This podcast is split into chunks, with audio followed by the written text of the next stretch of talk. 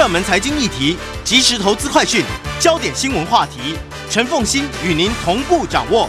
欢迎收听《财经起床号》。欢迎来到九八新闻台财经起床号节目现场，我是陈凤欣。民国一百一十二年九月二十九号，星期五，今天是中秋节，中秋愉快，希望大家都能够月圆，最重要是人团圆。那每一个人彼此之间都有一个很好的良好关系，因为这就是我们今天要谈的最重要的主题了。好，那今天当然是因为中秋节连续假期的关系，所以我今天是先录好音的啊，录也录好影了，所以在 YouTube 上面可以看到我们的录播，然后在节目当中呢，也可以看得到我跟我们的教授之间好好的来对谈这本书。这本书啊的书名叫做《心理安全感的力量》，这是天下杂志出版社所出版的哈。每周选书早起读书，《心理安全感的力量》。其实他谈的不是嗯、呃、简单的信任呐、啊、这样子的一种一种安全感，他的安全安全感可能更深，所以影响也就更深远。尤其对一个企业、一个组织，乃至于如果我们用到我们平常的跟亲子关系、跟家人的关系，然后跟呃父母的关系，跟。跟这个朋友之间的关系，所有的人际关系，可能心理安全感都非常的重要。好，心理安全感的力量这本书，我们今天在我们现场一起，嗯，这个协助我们导读这本书的呢，是政治大学商学院科技管理与智慧财产研究所教授肖瑞麟萧教授。肖教授早，早安，主持人好，各位听众朋友们，大家好，也祝大家中秋节愉快。嗯。好，有听众也有观众，还有 Podcast 上的朋友都有。还有，你看我们现在把所有的不同的媒体形态整合在这边了，这应该符合你们科技管理吧？哎，这就我们这叫融媒体。好的哦，有道理。好，不过我们先来用一句话来介绍一下这一本书。嗯、就是如果说真的要一句话，这本书当然很丰富哈。如果真的要一句话，就是说消除恐惧。我们就拔除了地雷啊！这句话真好。就是这个里面其实含义的，这个这个作者他真正想要讲，就是说我们恐惧它是无形的，对。那它其可是它无形的存在组织里面，就像那个地雷有没有？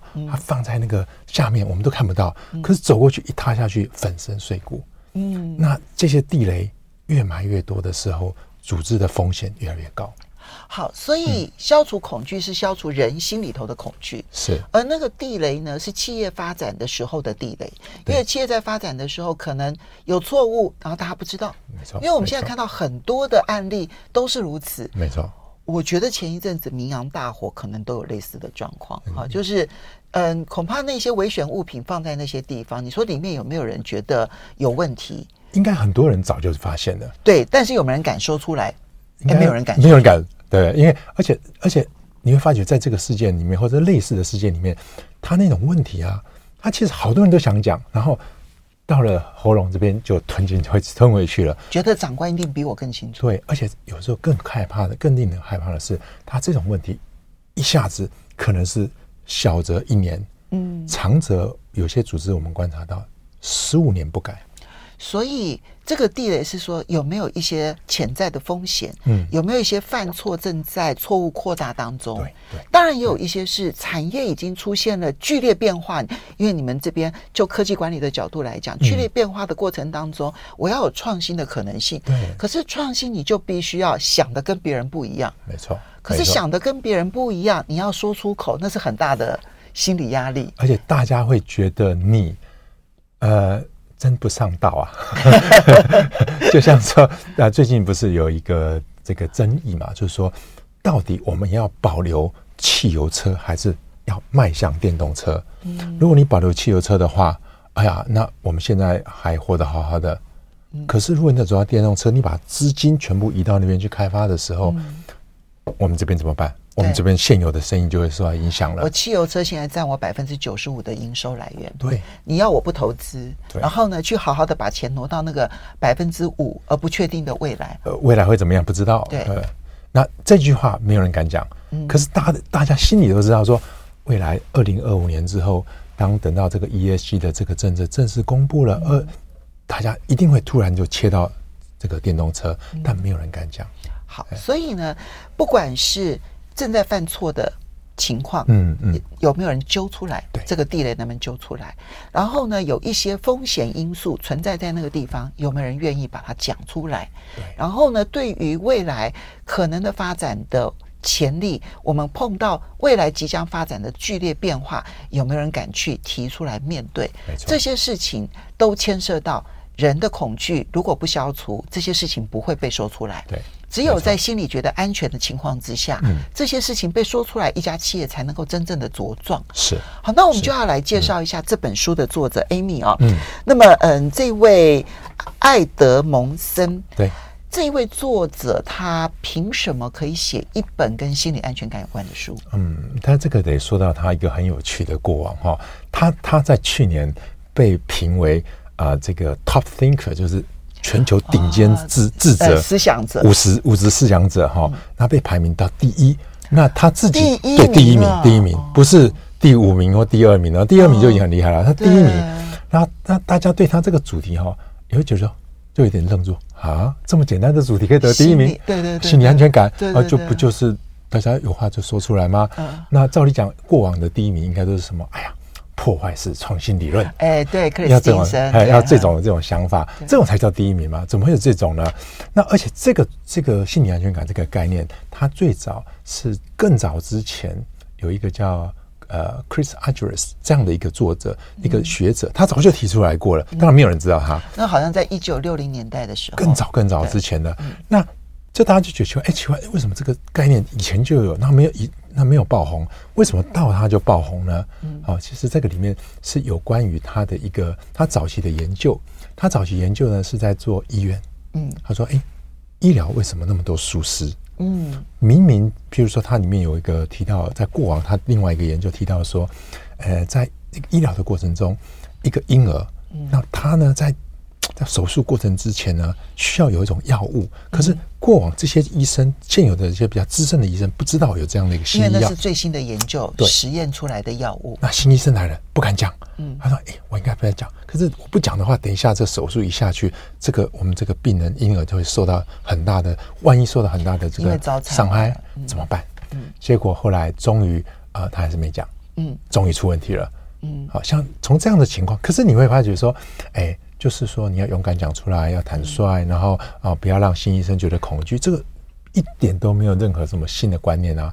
但这个爆红是来自于二零一六年的时候，Google 做了一个研究。嗯，Google 他们想要研究，有一个他们的团队想要研究一个问题，就是说什么样的团队才能够有高绩效？嗯，所以他们就做了一个亚里士多德。计划，对，它的那名称好好玩，叫亚里士多德计划。光是这个名称的设定，你就会知道说他所要追求的是什么。对，没错。整理出来之后有五五大项啊，这其他项都是很简单，比如说做人要诚恳啊，走路靠右边啊，这种 类似这种东西啊。就是公司要设定好正确的目标，然后要有团队合作等等。对，然后里面 Top One 排名最重要就是心理安全感。嗯，哎，那这个名字被 Google 这么一渲染之后呢，嗯，Amy Edmondson。一夜爆红，因为其实他是最早研究的人。对，他提出，他已经做很多研究，没人理他。他在一九九零年代，你刚刚提到的，就是做医疗疏失的研究的时候，呃、他是也是意外发现心理安全感的重要性。对，可是他做了十几年，嗯，大家都视而不见。对，一直到 Google 的那一个研究。才突然回头去发现，说他可能是在这个领域当中最领先的研究者之一，而且最执着、最持续性的进行这个研究，从博士研究就到现在都是。对，而且更何况是他一开始还不是做心理研安全感的研究，他一开始做的是叫做 routine，他那篇很那篇很经典的文章叫做干扰的立规。哦，那他在研究的是医院里的立规为什么会被。干扰为什么会中断？嗯啊，里面提谈到一个叫心理安全感。嗯，好，那后来慢慢的他就发觉这个很重要，就他就开始写一系列的心理安全感的文章，嗯、就这样子爆红。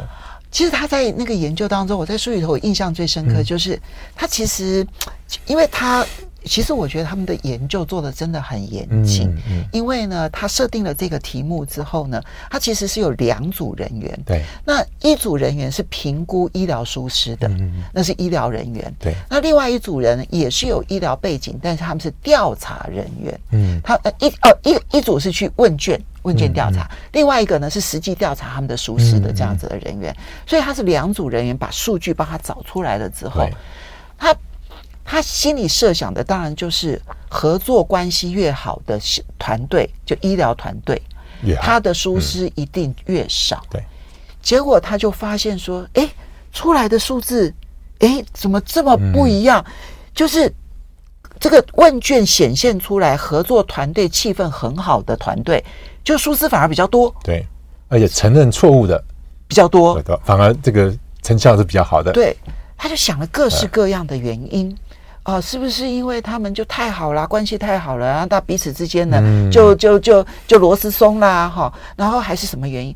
突然有一天，他有一个瓦哈时刻，我很喜欢实验者的瓦哈时刻，嗯、他的瓦哈时刻就告诉他说：“诶，会不会是因为，其实正是因为他们彼此合作关系好，嗯，所以他们愿意承认有错误，愿意把承错误报告出来，讲出来。嗯、其他的团队不是没有错误。”是他们没有面对错误，嗯，所以他就再重新找了一批调查人员，重新哦，我觉得真的花大钱了哈，嗯、聘了一批调查人员，以观察的方式去观察舒适，嗯，结果证实了，其实其他的团队舒适更多，只是他们没有承认，对，而关系良好的团队，其实他们的错误是少的，嗯、但他们把每一个他们犯的错误都承认。提出来，而且去检讨它。对，而且很有趣，它最后面就是分两组，一组就是一组是成功组，一组是失败组，然后就这样对照研对照研究，就就发现，对心理安全感对于绩效还真的有很大的影响。对啊，你们就提到很多，特别是他其中一个在谈那个啊，导入一个新科技，那个心血管那个叫做啊呃支架要 pass 那个新科技啊，发现了哇，这个新科技进去之后。就是那个绕道手术这个新科技进去之后啊，那些失败的，失败不是说把人家医死哦，失败只是说有一些医疗的不恰当啊，或者有一点疏失。就你看到过程当中，可能没有做到最完美。对对对，没有做到最完美，但是没有不是那些医院不是说对不至于造成死亡，但是没有做到最好，没有效率没有好，没有做的最好，然后呃有很多问题频繁。好，另外一个哎。就是都很顺顺利，效率很好，然后病人什么从这个效率到满意度都非常好。嗯，他才发觉说一对比之下，才发觉哎呀，这个心理安全感真的占了很大的一部分。所以你看，一个小团队里头，究竟敢不敢承认自己有过错误哦？嗯，那么去面对错误，改正错误。光这么一个小的一个面相，你就会发现差别很大。没错，那我们这边就必须要来真正的解释一下心理安全感。嗯、听起来“心理安全感”五个字非常容易理解，嗯、但事实上他在书里头描述了一些心理安全感不是什么。哎、我觉得那些不是什么也很有趣。比如说，他说心理安全感不是以和为贵哦。嗯，没错没错，这跟我们想象的不一样了哈。心理安全感不是要降低绩效标准哦，嗯，不是随便，看起来也很严格哦，哈。心理安全感跟人格特质无关哦，嗯跟你的外向、开放什么都无关哦，嗯，没错。然后心理安全感也不是不等于，就是说，嗯，甚至于呢，心理安全感不等于信任，对。所以信任不一定能够创造心理安全感。哎，我讲到这边，大家会不会觉得这些不是通通挑出来了之后，心理安全感到底是什么啊？让人更困惑了。对对对对对。好，那我觉得是这样，就是你你一个很很简单的技法，心安一定要加上理德啊。好，这这这心理安全感建立的前提是后面有一套道理的。好，所以我们来做几个比较，比如说他在书里面提到说，啊，你要心理安全感，你一定要有自由发言，一定要让大家能够愿意。讲出话来，那不会感觉到有恐惧，但但他说，并不是乱说，自由发言不等于自由乱说，嗯、不等于自由批评。哎，如果说你进去之后哦，可以哦，可以自由发言了。好，我跟你讲，那个主管啊，王八蛋，这是这个这个不对，对，不是骂人，就是像这种就误会了，或者说就那种呃，就是呃自己没有做好功课。结果来了之后就说：“我告诉你啊，这个不能怎么样啊！哎呀啊，也没有任何科学根据。”他说：“哎呀，这个个这个消费者绝对不会喜欢呐、啊，就胡言乱语。”好，所以自由发言不等于乱说，这是第一个一定要大家理清的哈。那第二个就是说，它里面有提到要承愿意承认错误，就在这个过程中啊，这件事我的确做不好，嗯，那我觉得我应该未来应该怎么改善？好啊，请大家来帮助我，那我一定把这个事情做得更好。好，这是承认错误，但这个是允许合理的失败哦。嗯，不是说，哎呀，sorry，我这次又做错了哦，我又亏了一千万呢。不是，不是这个意思。所以承认失败这件事情，它有它的合理存在，对，而不是。容许一败再败，对，而不去，而且是在同一个地点不断失败，而且而且是没有经过大脑的失败，嗯、所以他在这个里面有一个很有趣，他叫做他说这种失败叫做聪明的失败，叫 smart failure，、嗯、就是在你运筹帷幄之间，很多东西都想思考的非常周全，然后计划也都很好，但就是有一个但啊，那就没有做好，那我来检讨一下，是这样的失败，嗯、不是是 smart failure。不是 any failure，不是任何一种失败。OK，智慧的失败，智慧的失败，就这个千万要要理清，因为很多人就误会了，所以就把这本书拿回去之后，老板免死金牌，我现在失败了。自由发言，然后呢，我愿意承认失败，我又失败了。好，那那就这这不是这不是免死金牌的意思。哈，然后再就是要想办法坦诚。坦诚哦，坦诚就是说我我把我心里的话讲出来，好，但坦诚不等于相怨，嗯嗯，坦诚我今天讲一讲之后，然后说哦，既然大家这样的话，好，那我们就取得一个共识，大家大家都这么这个这个开放的这个讲完了，好，我们就这么决定了。嗯，可是坦诚往往它的另外一面就是说啊，哦，好好好好好好，什么都好，然后你也坦诚了，你也什么都好，你也取得共识了，但在这个过程中，组织没有任何成长，这也不是，这也不对的。嗯，因为我们常会发生，就是你发言完了之后，大家都没有意见，然后呢，大家好像听起来都说好，但是完全没有根据你发言的内容往前进。呃，对，没有那个理，道理不这样。对，对就完全没有跟着这一套的想法往前进，大家只是左耳进右耳出啊，嗯，所以它就不会是一个建设性的发言。没错，没错。那有的时候也因为这样子。反而把，呃，因为因为接受不同意见嘛，反而把不同意见里面的不好的拿出来，却承认它，却让它通过了，嗯、这也不对。嗯，啊，这些都不是我们那个安德森教授他讲的这种心理安全感。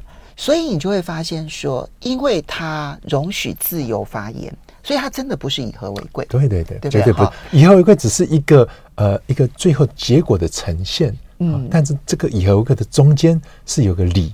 就是要把道理理清，这样子，所以它也不是降低绩效标准，绝对不是。因为事实上，它还抬高了你们的标准。对，它的前提就是说，你看，如果说你因为坦诚、自由发言，结果呢，最后做出来的决策跟检讨的结果，竟然是很草率的，嗯，那这并不符合心理安全感它的这个前提啊。它前提说，经过呃充分的沟通，呃，通过承认错误，通过大家。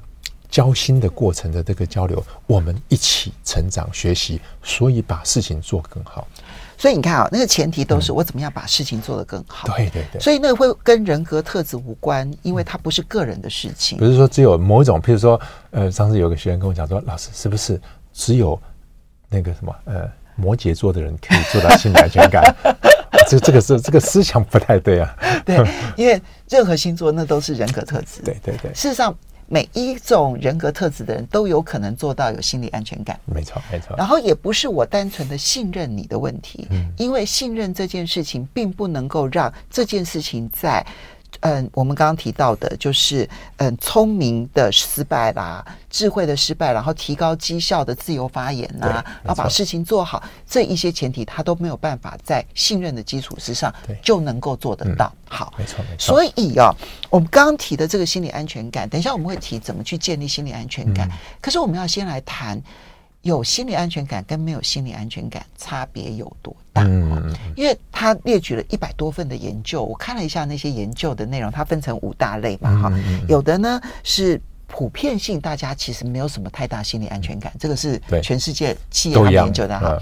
第二个是有心理安全感，就可以让这个组织变成学习性的组织。没错，哈。第三大类呢，就是有心理安全感，可以降低大家的离职率。好，就让大家更愿意在这个环境里头。嗯，其实我觉得这件事情其实是最有道理的一部分。而且现在在这个时候，高科技企业正面临这种问题。哦，哦，有道理。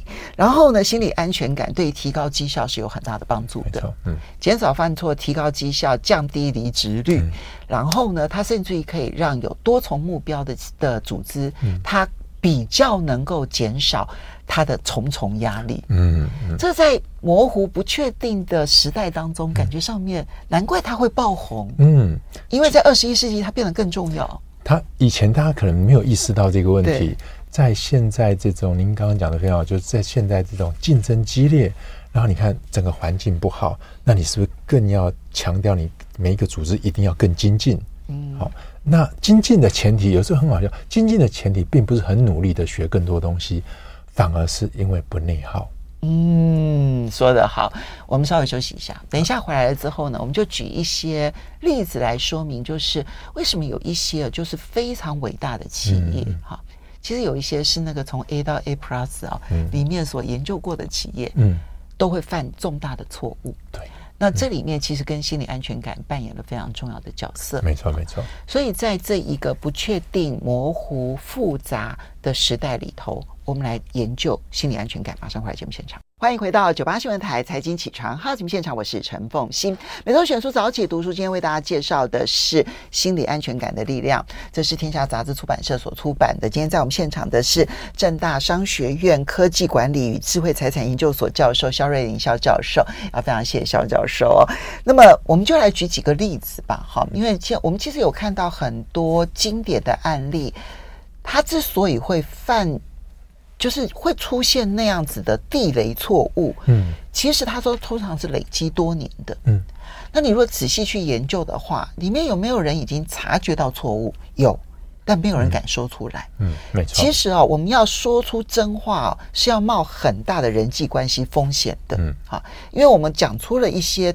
别人可能不是在这么想的话，嗯，别人可能会觉得我无知，嗯，可能会觉得我无能，嗯，可能会觉得我是捣蛋鬼，好，我是专门来破坏人的，好，或更怕被长被前辈认为你是白目，是，嗯，所以我如果要摆除这一种人际关系的风险，嗯，其实是很困难的，所以你就会发现，就算是很卓越的企业，都有犯过这样的地雷错误，嗯，没错。嗯，我们举些例子。其实我们先不要讲说那种很伟大的企业好了，就是前一阵子，呃，就是一个在日本闹得还蛮轰动的，就是叫做冰之水族馆，不知道您有没有听过？哦，他他就是为了那个老板呢，就是想说他有个创意，嗯，非常棒的创意，就是我要让所有的那种游客，然后我们的溜冰啊，感受到他就像在海上溜冰，海上海上溜冰。所以呢，他做了什么事呢？他耗资巨资，耗巨资，把那个我们在溜冰不是下面这个一个板子嘛？他板子下面哦，用用很高的、用很好的冷冻技术，把鱼冷冻在里面。好，所以就有很多像红鱼啊，像各种鱼啊，在下面有。所以你在上面溜滑冰的时候，啊，你就看到下面有鱼在溜，鱼的尸体在里面。那当然就是你你当然觉得听起来觉得什么啊？那他还。还不够，他说这样还不够刺激，不够真实，所以呢，他把一些像那种那种那种枪、那种刺刺伤啊那种鱼啊，他把它冰冻哦，就是刚刚从那个拿出来，生鲜冰冻，生鲜冰冻，然后就就冰一半，一半一半在在冰上。哦，那很多小朋友去滑的时候，小朋友技术没那么好，不小心那个冰刀就划过了那个丝的鱼的鱼的丝身，然后那个就。就就你血肉模糊，哎，对，然后小朋友被吓哭了，嗯，所以家长就去告他，嗯，然后他最后面呃赔款，然后被关闭，还有被警告，被那个卫生局警告，嗯，那这这个这个听起来好像是个大闹剧，好，对呀，可是我们都没有想过，这个老板在做这件事情的时候，他花这么多钱，对，为什么从头到尾整个企划案从头到尾没有一个人告诉他说这是不好的？很恶心啊，超恶心的。你应该说这种是这样这样的错误，应该说不需要开四天的会议就可以知道吧？你一听就知道说，等一下，老板，这个这个有问题啊！你是生鲜呢，这样子太危险了吧？他不卖生鲜。不不，我说你如果里面是模型，对，我觉得大家感觉上面哦，好像真的是在海上面溜冰，我觉得还还有一种 feel。然后你不能够让它凸起来，因为那就会很危险。因为滑冰的时候，大家的技术都不好。对啊，for fun 嘛，对不对？对。啊，怎么还会有鱼在上面？好，OK。所以你会发觉这个是很严重的事情。就这样一个呃耗资，当然这个听起来像是个笑话，但其实这是个很严肃的问题。呃，我们我们把鱼转换成科技。我就我们怎么让这个老板一步一步的砸钱进入一个极大的错误当中？对对，而且而且这么明显的错误，嗯，竟然没有一个人跟这个老板说，等花了钱，最后面还赔了款，嗯，然后什么才发觉说，哎，这是一件闹闹剧，嗯，可是这一件事情从企划案一提出来，不就可以应该可以把它停掉了吗？所以就是整家公司里头没有一个人有足够的心理安全感，把质疑说出来。对，对，或者至少可以修正老板的提案。是的。然后这种事情你可能会笑一笑啊，这个就是闹剧吧。嗯。这个闹剧不断的上演在各个公司里面。嗯。好，嗯，我们还曾有遇过一家公司，这家公司呢，它就是呃，它业绩它的这个产品的业绩下滑了。嗯。这个老板就说：“哎，产品业绩下滑。”我们一定是因为行销不够，力道不够强，嗯，所以加强行销力道。上次我们找了某某明星代言不够好，这次我们换一个明星，换一个明星。然后下面的人你们有没有意见？嗯，啊，所有人都说，嗯，很棒，嗯嗯，很棒，很棒。老板喜欢这个明星，当然就是这个明星。对啦，但那个是他的 OS 嘛，哈。他上次花了五千万嘛，啊，这次又要花在两千万啊，嗯。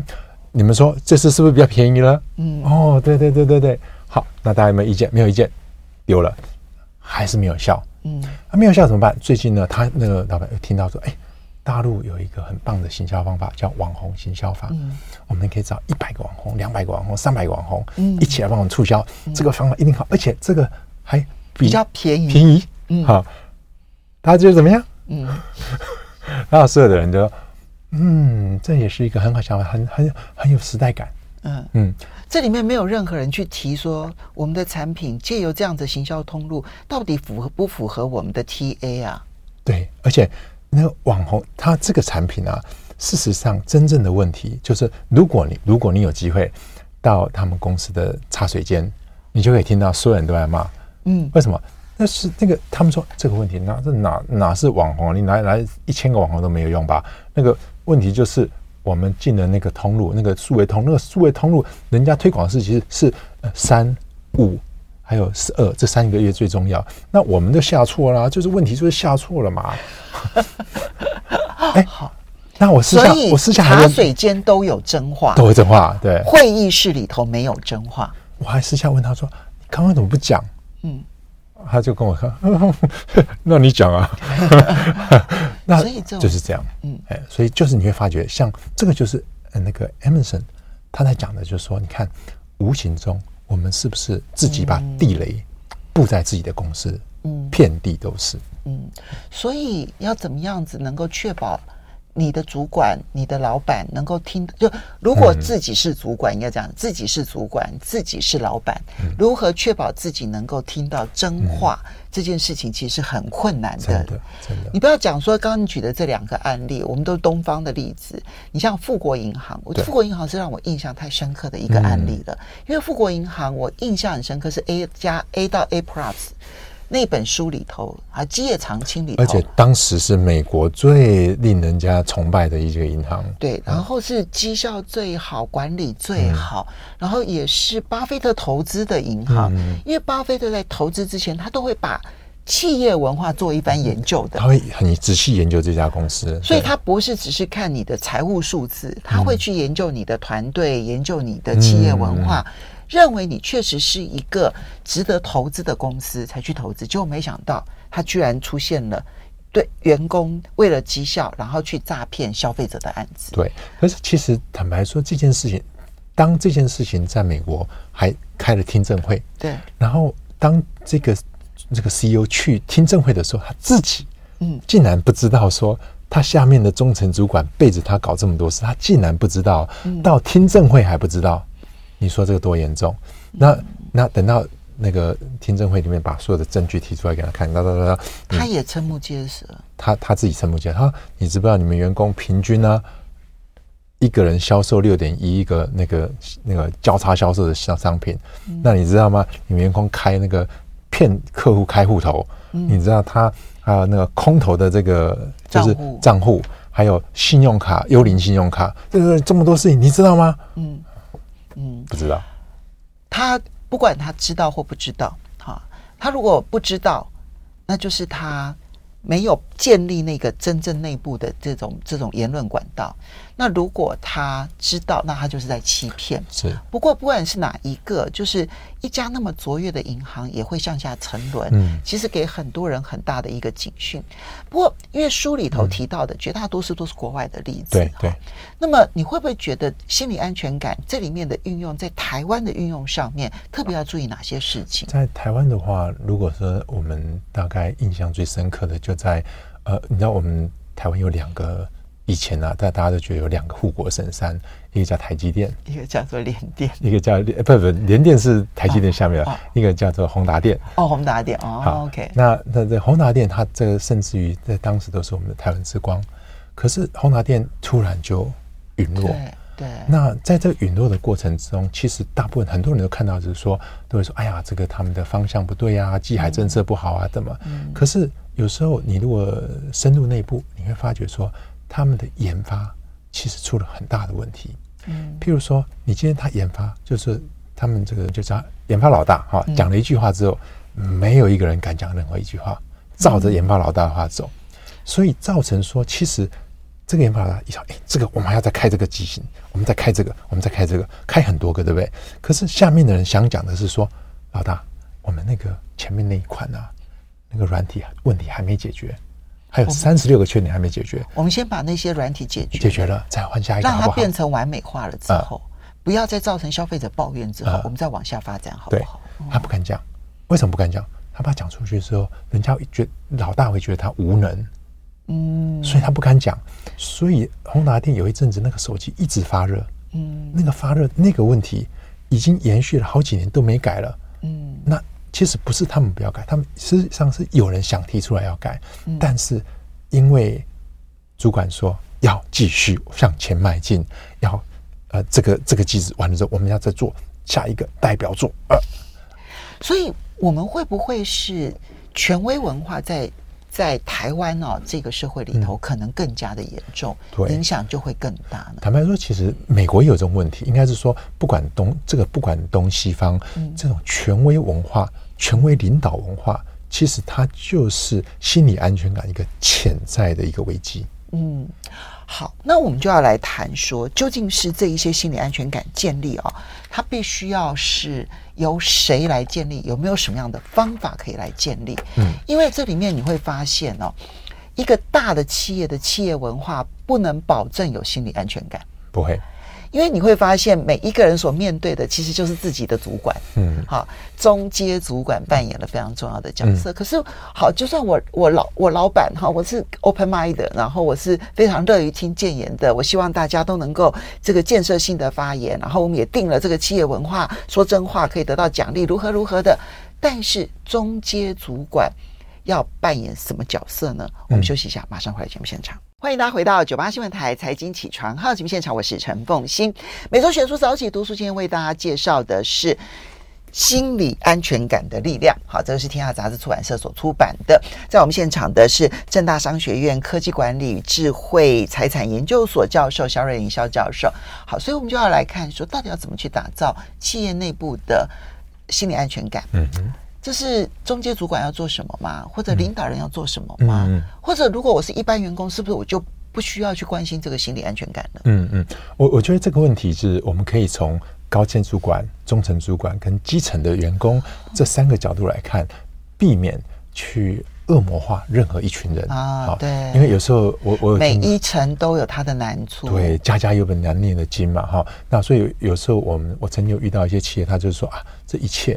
都是高阶主管的错，哈，这一切都是中阶主管的错，啊，那这些都是基层主管，呃，基层员工不愿意不愿意说出来。但我觉得我们应该把这个心态稍微改换改变一下，我们先去了解家家为何有这本难念的经，那我们再来对症下药，可能会比较理智一点，哈。所以第一个，我们先从高层最高层来讲，其实高层，我个人觉得高层他扮演一个很重要的角色，因为如果这家公司是一个正常运营的公司，老板的一言一行。嗯，就在就影响着所有的员工了。嗯，好，就我看过很多很矛盾的，就是他就问我说：“嗯，心理安全感。”嗯，我我都有让他们讲话，那是哪里？我是哪里出问题啊？光这个态度 应该就很难。他那个姿势姿势摆出来之后，我就觉得哦啊，你就是问题。那那这个就是说，第一个啊，在成为高级主管之后，打造一个具有合法性的说话的气氛。这个是很重要的，就是要合法性。这会让我想到，就是全家的董事长，全家便利商店的董事长。嗯、我记得他那时候出书就，呃，就是我记得他的书叫《求变》吧，哈。对。那时候呢，我去读他那本书，然后我也我也访问过他。他不管在书里头，或者是接受访问，或者在公开场合，他一而再再而三提，他曾经在当当中阶主管的时候，犯了一个。严重的错误导致公司损失了一亿元。嗯嗯，嗯，他一而再再而三的提，我觉得提第一次哦很厉害，提第二次我就想说，你有有必要把这个失败经验讲那么多次吗？嗯，然后第三次、第四次他一再再再而三讲，但是我现在回头去想，我认为他这个策略反而是对的。嗯，因为他用自己为例子，嗯，我都犯过那么严重的错，可是我找到错误的原因，然后我。然后我没有因此被抹杀我再提创意的权利，是，而我今天还可以当董事长。对，像董事长如果讲这种话，嗯，下面的人是不是觉得安心很？你都亏一亿了，对，我我才亏个，对，那我提一个建议案，又算什么？又算什么？哎，所以他就有提到说，像夯番薯这这个案例，对，他们部署能够提出来。其实就是大家放心说，反正我提了也不必担心有人打枪我。没错，就他就很爆红。那后来那个呃，当然在在这个超商业界里面呢、啊，他们第一个提出那个寄杯服务啊、哦，这个让人家很钦佩。其实我后来到英国去的时候啊，我介绍他们这个寄杯服务的时候啊，那英国的那个做超商的人就哇，台湾怎么可以这样做啊？在我们英国很难啊，怎样怎样怎样。可是你看。今天如果没有那个文化，因为祭杯服务，如果你深入去了解的话，它是一个很复杂的一个过程。其实是对。对，那你看他这样的话讲出来，一定会被人家打枪的。嗯。可是竟然在里面还不断的可以提出来，嗯，最后面还落实出来了。嗯。这真的是不容易。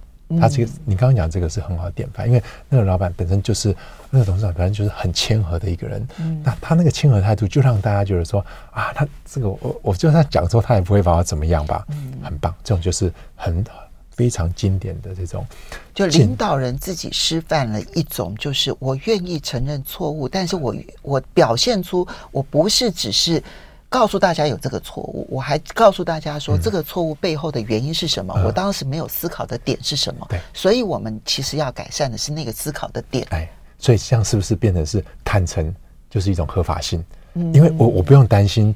我我讲出来的时候，好像跟组织里面格格不入，好像我是一个呃专喜欢呃挑毛病，或者说我专喜欢这个呃讲一些胡说八道的人哈，或者我万一讲出一个很想很新的想法，我就会被人家压下来啊。那这是第一个，就创造那种气氛氛围很重要。那第二个呢，当然就是说你千万不要被蒙蔽。所以刚刚您讲到那个呃茶水间啊啊明察暗访啊这种事情，就是说有时候。大部分的是真的各好的原因或不好的原因，他不敢讲，一定有他的原因。嗯，所以因为你是高阶主管，你主动去了解这件事情是很重要的。嗯，所以你势必呃讲这样有点不太好了，但是你势必要有一些县民。